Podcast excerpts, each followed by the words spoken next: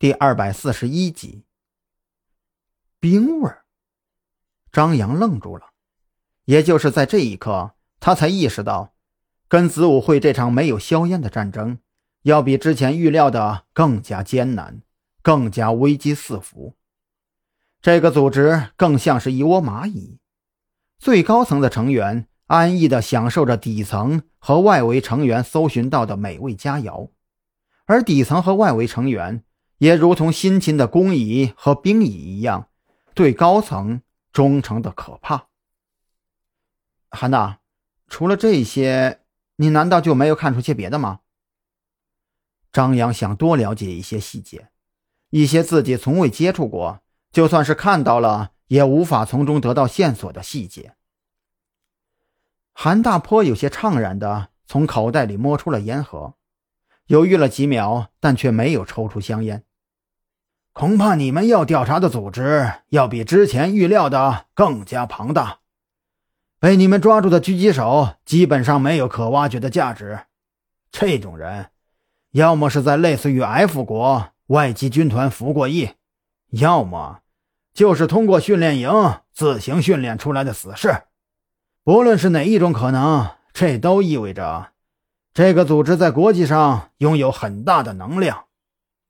说完这话，韩大点燃了犹豫已久的香烟，他静静地坐在那里，若不是眸中那不时闪烁的金光，还真像是迟暮老人般安详。谢谢韩大。那我就先不打扰了。张扬知道，再问下去也是白搭，索性起身告辞。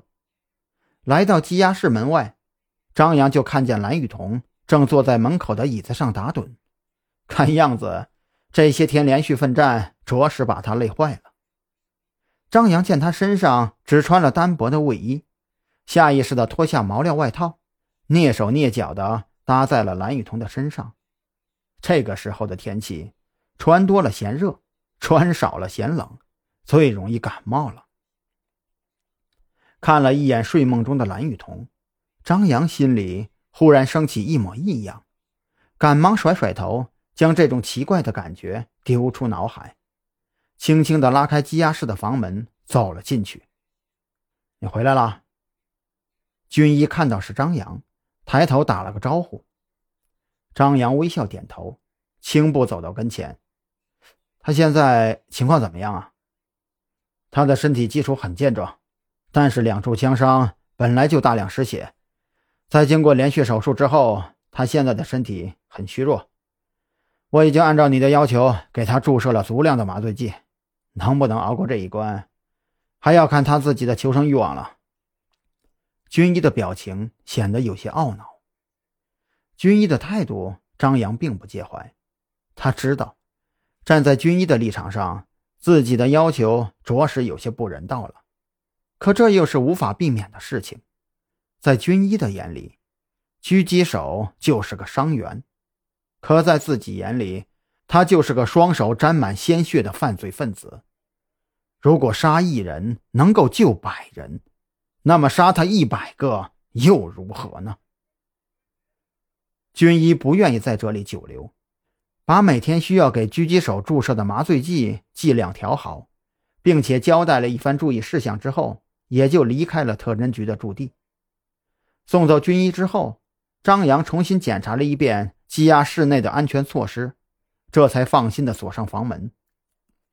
没有叫醒仍在睡着的蓝雨桐，张扬准备独自一人再去之前的枪击现场看看，尤其是仓促之间。没有好好观察的狙击阵地，快步来到停车场。张扬刚拉开车门，副驾驶的玻璃就被人敲响。抬头一看，外面站着的正是蓝雨桐。怎么不叫醒我？蓝雨桐拉开车门，顺势坐了进来，脸上略带着红晕的问道：“嗨，我看你睡着了，这几天估计也累得够呛，想让你好好休息一下。”张扬一脸不在意，顺手接过蓝雨桐递上来的外套，穿好就发动了汽车。而蓝雨桐却时不时的偷看一眼张扬的侧脸，他的鼻尖仿佛还萦绕着张扬外套上的气息，心情略显慌乱。